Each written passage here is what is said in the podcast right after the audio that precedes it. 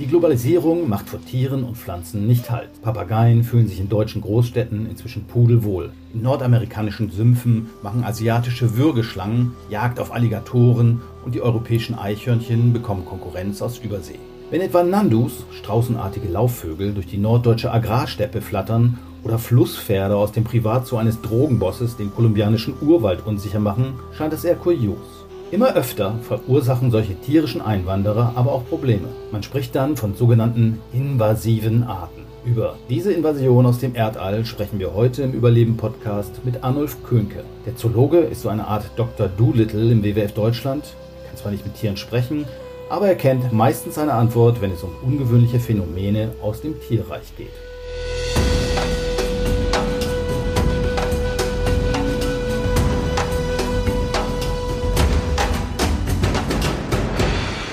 Hallo Arnulf. Im Vorgespräch hast du erzählt, dass du sogar deine Diplomarbeit über invasive Arten geschrieben hast. Da habe ich ja genau den richtigen Gesprächspartner erwischt. Ja, hi Jan, danke. Nicht jede neue Art, die irgendwo auftaucht, ist gleich ein Problem. Was macht eine eingewanderte Art zur Gefahr? Eine Art kommt also neu irgendwo an, muss man sich vorstellen, wie auch immer die da hinkommt, heutzutage meistens durch den Menschen, manchmal früher auch nicht. Und dann ist die Frage, wird die da denn heimisch? Kann die da leben? Kann die sich da fortpflanzen? Und wird die dann vielleicht zu einem Problem für die einheimische Artenvielfalt, die vorher schon da war? Und das ist das eigentliche Problem, warum wir uns ja als Naturschützer mit invasiven Arten auseinandersetzen. Dass es nämlich nicht irgendwie ein Netto-Gewinn ist für die Artenvielfalt, sondern ein Netto-Verlust für die Artenvielfalt. Aber das ist ja nicht immer so, ne? Also man weiß es erst nicht, da ist eine neue Art da und dann denkt man, ja, okay, vielleicht geht sie wieder. Also bei den Nandus zum Beispiel hat man gedacht, na ja, wenn es mal einen richtig knackigen Winter gibt, dann werden die bald wieder weg sein. Inzwischen gibt es in Schleswig-Holstein, ich glaube, 400 Nandus. Sind die jetzt ein Problem oder sind die keins? Darüber streiten sich die Experten. Der Weltbiodiversitätsrat hat das Problem auch erkannt sozusagen und er nimmt es sogar als eine von fünf Hauptursachen für das Artensterben.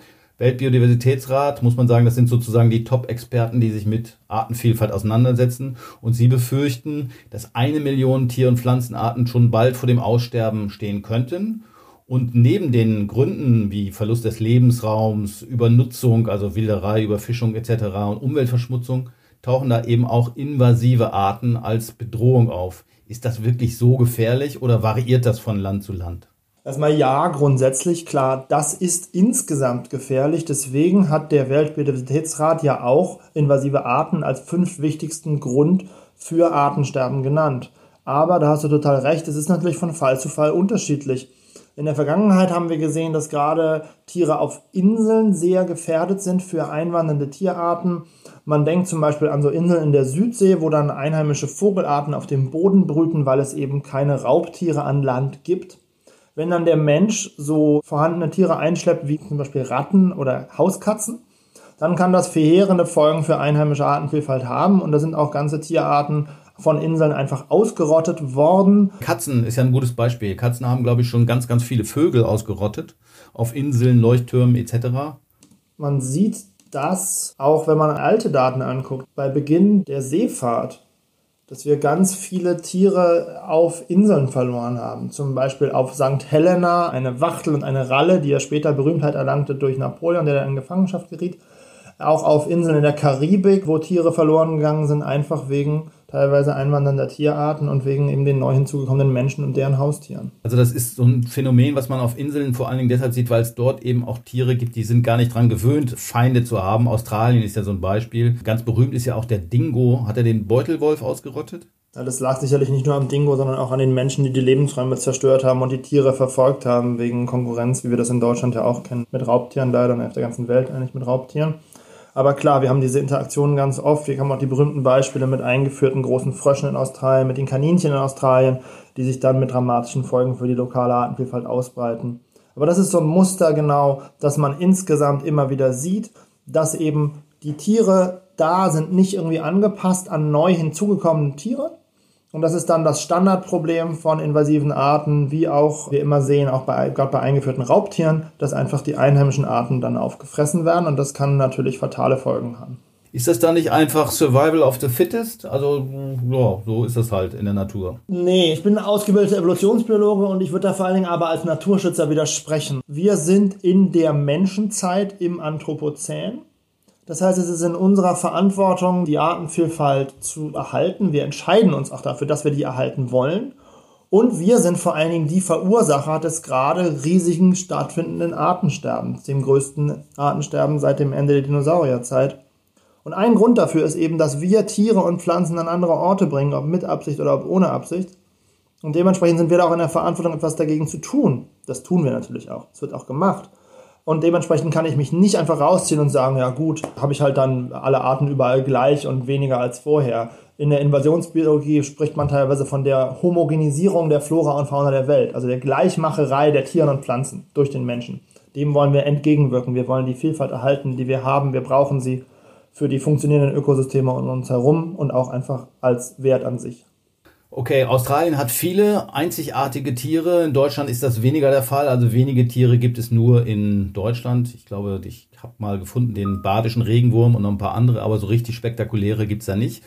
Eine Art, über die immer diskutiert wird, ist der Waschbär. Ich habe mir neulich mal ein Geolino-Heft von meiner Tochter genommen und da war ein Bericht über Waschbären drin. Über Waschbären wird ja viel gestritten. Demnach leben in Deutschland ungefähr 1,3 Millionen Waschbären und 150.000 von denen werden tatsächlich auch gejagt. Ich habe noch nie einen gesehen, aber zum Vergleich, wir haben gerade mal 500 Wölfe, wenn überhaupt, in Deutschland. Kann man da noch reden von einer eingewanderten Art oder ist der Waschbär nicht längst ein Hesse oder ein Brandenburger?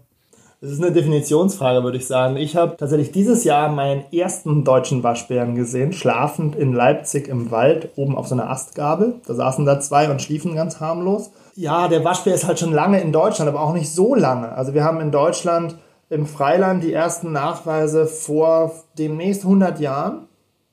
Das heißt, er ist schon ein bisschen länger da, aber nicht so lange. Er ist deswegen ganz klar eine eingewanderte Tierart, ein sogenanntes Neozorn, ein neues Tier in dem Fall. Und die haben sich eben massiv ausgebreitet in Deutschland, deswegen diese großen Zahlen. Wir sehen aber leider in der Literatur auch eben Probleme. Es gibt Probleme, weil sie sich mit Vögeln streiten um Horstbäume und Baumhöhlen, zum Beispiel mit Eulen. Es gibt auch Nahrungskonkurrenz vielleicht, die ist noch nicht bestätigt, mit anderen Raubtieren. Aber vor allen Dingen gibt es Probleme durch die Tätigkeit als Raubtier natürlich. Die Tiere müssen essen, fressen im Frühjahr viel Eier, Jungvögel, später im Jahr dann eher andere Sachen. Und es gibt beobachtete Folgen für zum Beispiel einheimische, vom Aussterben bedrohte Tiere wie die Sumpfschildkröte und stark gefährdete Tiere wie die Gelbbauchunke, die sind auch belegt. Das heißt, wir haben Auswirkungen auf einheimische Artenvielfalt durch den Waschbär. Okay, der Waschbär, da haben wir gesagt, über eine Million Exemplare schon in Deutschland, das ist natürlich sehr viel. Bei vielen anderen Arten nehmen wir den Nando, da sind es ein paar hundert. Ist das jetzt auch schon eine Art, wie man als invasiv ansehen muss oder als schädlich ansehen muss? Oder ist das ein Phänomen, was vielleicht auch wieder verschwindet?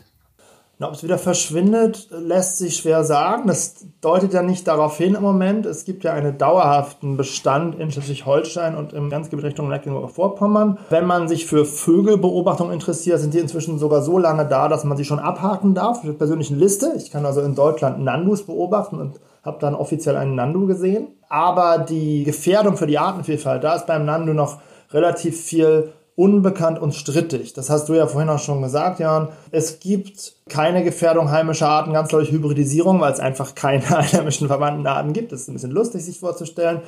Auch auf die Ökosysteme gibt es keine Folgen, aber man weiß auch manche Sachen noch nicht, ob jetzt zum Beispiel mit heimischen Bodenbrütern die Nandus irgendwie negativ zusammenkommen und die irgendwie stören, ob die irgendwelche Pflanzenwirbellose oder kleine Wirbeltiere fressen, ist auch nicht klar. Also man weiß da einfach viel noch nicht. Und das ist ehrlich auch gesagt was, wo man bei invasiven Arten immer gut von sprechen kann. Viel wichtiger natürlich als danach zu gucken, ist das jetzt schlimm oder nicht, ist die Prävention natürlich, nicht invasive Arten erstmal überhaupt auszubringen und dieses Problem gleich vorher schon zu verhindern. Andere Frage, bei den Waschbären, die wird man sicherlich nicht wieder los, gehe ich mal von aus. Kann man denn so Invasoren überhaupt wieder loswerden? Gibt es da eine Chance?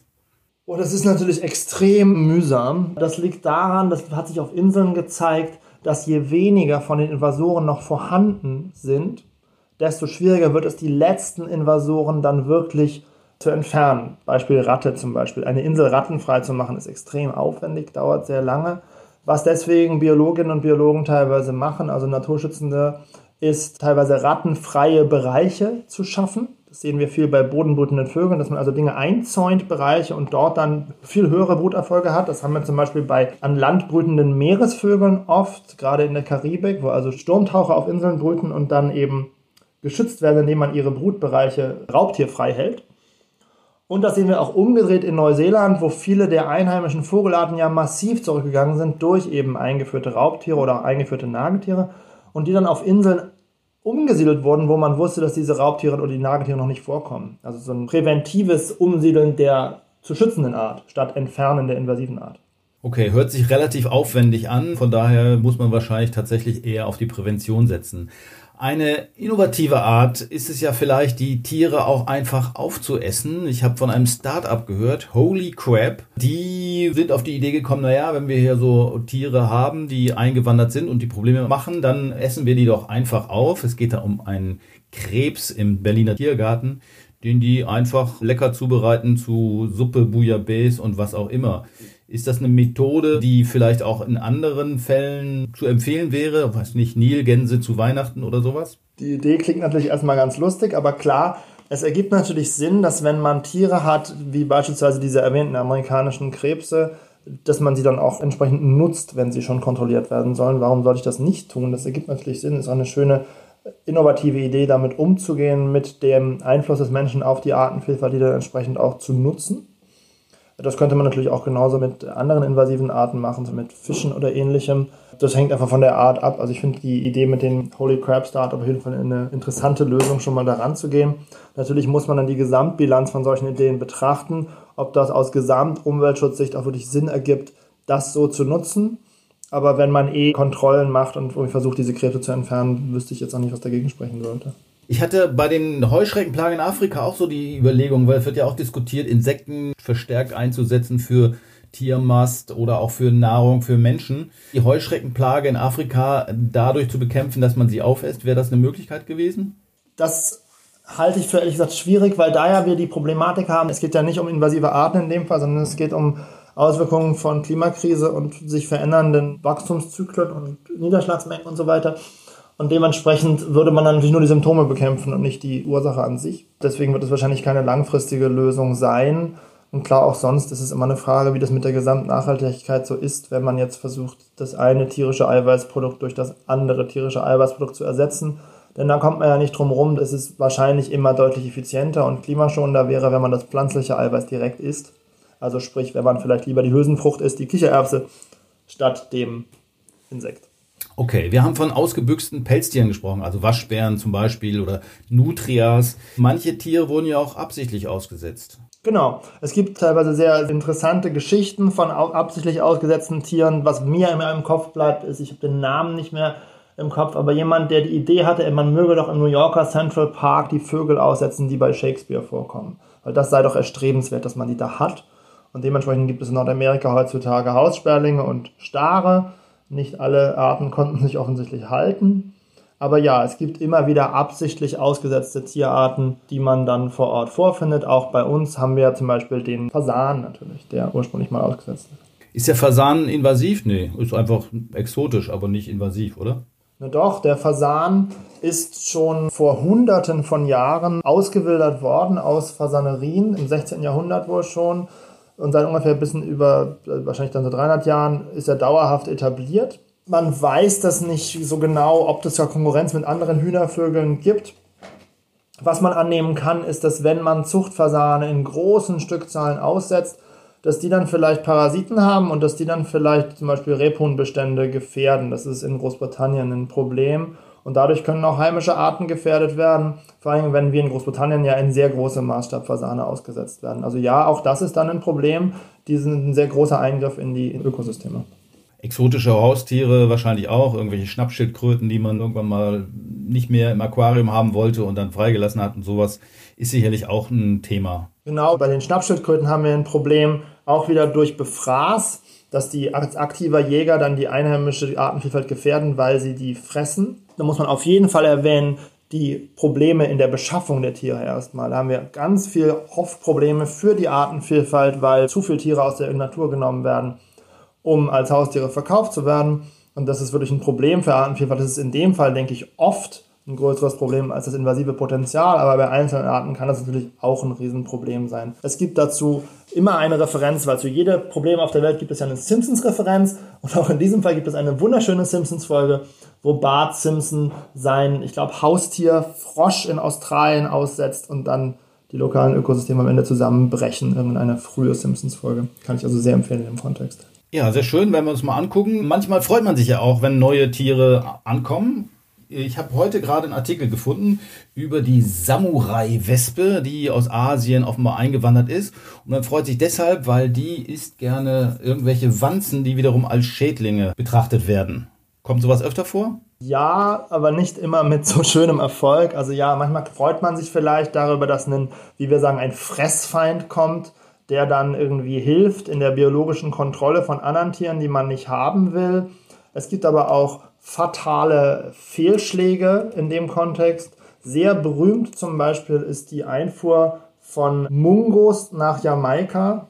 Äh, was sind Mungos? Mungos sind Schleichkatzen, also Mangusten, die man aus Asien nach Jamaika eingeführt hat, weil man dort ein Problem hatte mit Ratten in den Zuckerrohrplantagen. Und dann war das Problem aber leider, dass die äh, Mungos sehr schön die Ratten gefressen haben aber dann waren so wenig Ratten, da waren die Ratten alle weg und die hatten die Mungos nichts mehr zu essen. Und dann haben sie stattdessen andere Sachen gefressen, nämlich Wildvögel, Reptilien, Amphibien, auch Hühner natürlich. Und dann gab es Probleme im Ökosystem, weil diese Tiere ursprünglich Insekten gefressen hatten und diese Insekten dann wieder mehr wurden. Und dann gab es wieder Schaden auf den Plantagen. Das heißt, wir haben so einen, so einen Eingriff gehabt, in dem Fall schon lange her, zur biologischen Schädlingsbekämpfung der am Ende zu einer Invasion und einer massiven Störung des Ökosystems führt und am Ende nicht den gewünschten Erfolg bringt. Man muss da also einfach echt aufpassen, Fazit, welche Arten man in Ökosysteme einbringt. Kann ich mir vorstellen. Wir haben bislang über Landtiere gesprochen. Wenn ich das richtig weiß, ist das auch ein großes Problem in den Meeren, insbesondere durch die Schifffahrt. Ist das korrekt? Das ist richtig, genau. Wir haben Schiffe, die Ballasttanks haben, die sie mit Wasser füllen und dann am anderen Seite des Meeres irgendwie wieder entleeren und so große Mengen von wasserlebenden Organismen über die Weltmeere kutschieren. Also die Wollhandkrabbe kam auf diesem Weg, glaube ich, äh, in die Nordsee, richtig? Genau, es ist jetzt aber nicht das einzige Beispiel. Es gibt noch viel, viel mehr Beispiele leider, die in diesem Kontext verteilt wurden durch Ballastschiffe. Was mir aus meiner eigenen Diplomarbeit sehr in Erinnerung geblieben ist, sind zum Beispiel Daten aus Kanada, wo man sehr schön sehen kann sogar, dass Menschen quasi mit ihren kleinen Bötchen, also nicht mit Ballastschiffen, sondern mit kleinen Booten, von einem See zum anderen Dinge verschleppen. Also äh, Arten mitbringen, weil sie das Boot einfach aus dem Fluss, aus dem Wasser rausnehmen, aus dem Teich auf den Anhänger tun, zu einem anderen See fahren, wieder reintun. Und die Sachen außen dran kleben bleiben oder drin in kleinen Pfützen sind. Und sich so dann auch invasive Arten ausbreiten können, Pflanzen wie Tiere was da ein großes Problem ist, wo man dann versucht, eben die Leute zu ermahnen, dass sie entsprechend ihre Boote putzen und so weiter. Aber natürlich ist die industrielle Schifferei noch eine ganz andere Skala, die industrielle Schifffahrt, was die Menge an Ballastwasser angeht. Früher teilweise so auch noch, bevor man Tanks hatte, mit Ballasterde und so gearbeitet. Dann hat man natürlich auch einen massiven Austausch von, von Biomasse. Ja, also ich habe ja meine Kakerlake mitgebracht aus Gran Canaria, aber ich konnte diese invasive Kakerlake dann doch wieder selber beseitigen. Es freut mich, weil die Kakerlake wahrscheinlich sich alleine auch nicht hätte fortpflanzen können, es sei denn, sie hätte vielleicht Eier unterm Bauch kleben gehabt und das willst du ja nicht verantworten, die Kanaren-Kakerlaken-Invasion. Ich habe sie auf jeden Fall nicht wieder gesehen, glücklicherweise, nachdem ich mit einem Hausschuh draufgehauen habe. Aber es betrifft ja auch nicht nur Tiere, sondern auch Pflanzen. Es gibt ja auch eingeschleppte Pflanzen. Wir haben die Diskussion über Essigbäume oder Götterbäume und andere Pflanzen, die Probleme verursachen. Kennst du Beispiele oder kannst du ein paar Beispiele nennen vielleicht? Ich habe Naturschutz-Zivildienst schon gemacht auf Sylt für den Verein Jordsand, also habe eigentlich vor allem Vögel beobachtet und gezeigt. Und da fiel immer auf der Riesenbärenklau, der da im Schutzgebiet stand. Und der eben besonders, ich sag mal, fies ist, weil er ja so phytotoxische Entzündungsreaktionen macht bei Menschen. Das heißt, es kann passieren, dass man als Mensch diesen Bärenklau berührt und wenn dann Sonnenlicht drauf scheint, eben deutliche allergische Reaktionen auf der Haut bekommt. Und sie ist auch tatsächlich auf als invasive Art klar eingestuft vom Bundesamt für Naturschutz, steht auf der schwarzen Liste, soll also gemanagt werden, weil sie wirklich Probleme macht. Also andere Länder sind teilweise auch viel strenger, was gerade Pflanzen angeht. Wenn mein Schwager ist Botaniker und lebt in der Schweiz, wenn der hier mal zu Besuch kommt, dann schüttelt er immer den Kopf, wenn er da irgendwelche Fliederpflanzen zum Beispiel sieht, die man in der Schweiz gar nicht verkaufen darf in den Baumschulen. Hier ist man da relativ laxer, würde ich mal sagen. Wobei das verändert sich teilweise auch. Wir sehen ja, dass es inzwischen auch Berichtspflichten gibt auf europäischer Ebene für den Umgang mit invasiven Tieren und Pflanzen und dass es da schon auch strikte bestimmte Bestimmungen gibt für bestimmte Pflanzen, was damit passieren darf und was nicht und ob die überhaupt verkauft werden dürfen oder ob man die ausbringen darf und so. Andere Pflanzen sind ja auch ziemlich willkommen. Also ich denke zum Beispiel an die Kartoffel, die kam ja wohl im 15., 16. Jahrhundert nach Europa hat einige Völker vor dem Hungertod bewahrt und ist ja nun so die Leibnahrung nicht nur der Belgier, sondern auch von uns. Bei meinem Nachbar wuchs unterm Vogelhäuschen neulich Cannabis, da haben sich auch vielleicht einige drüber gefreut. Es ist ja nicht so, dass es generell die Pflanzen tatsächlich alle Probleme bereiten, sondern viel kommt eben und man hat sich dran gewöhnt. Ja, ich würde auch einen ganz klaren Unterschied machen, auch innerhalb der Pflanzen, selbst wenn ich selber nicht Botaniker bin, sondern eher Zoologe. Das eine sind jetzt, von denen du gesprochen hast, sind Nutzpflanzen. Das heißt, das sind Pflanzen, die natürlich sich durch die Nutzung, also die sind quasi domestiziert, die sich dann über den Globus verbreitet haben. Viele Nutzpflanzen kommen ja tatsächlich aus Europa, wenn ich jetzt über Weizen und Co. nachdenke. Aber es gibt eben auch einzelne aus der neuen Welt, also dann Tomaten, Kartoffeln, Mais äh, und teilweise auch aus Asien, wenn ich jetzt an Zuckerrohr denke zum Beispiel, sind nur wenige.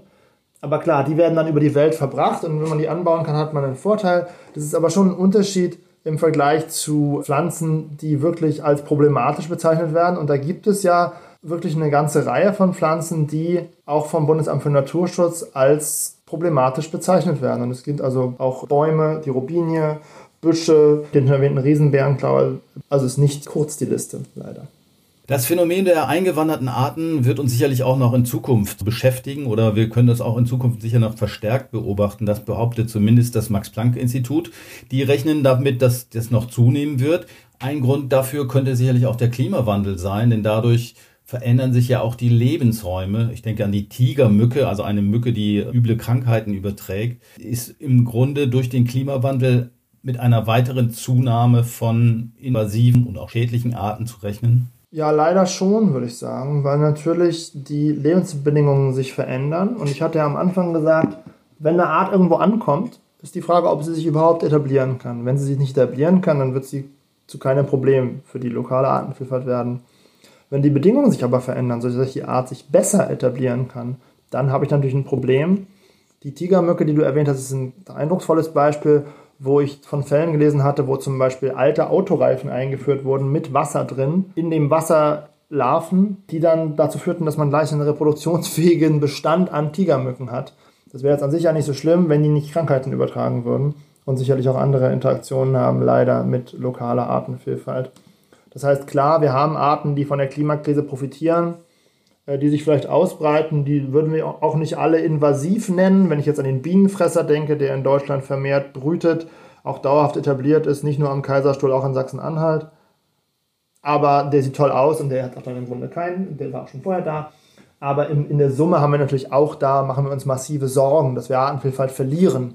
Und die Klimakrise ist ja sogar noch höher eingestuft durch den Weltbiodiversitätsrat in den Auswirkungen, die sie für die Artenvielfalt hat, also noch schlimmer als invasive Arten. Was mir immer noch am Herzen liegt, wenn man über invasive Arten redet, ist den Schluss zurück zu uns Menschen zu machen. Denn das Problem sind ja nicht die invasiven Arten an sich, also der Waschbär ist ja nicht irgendwie böse, sondern das Problem ist, dass wir den Waschbären hier eingeführt haben, wo er vorher nicht gelebt hat und wo dann in dem Ökosystem Probleme entstehen, weil wir den Waschbären eingeführt haben.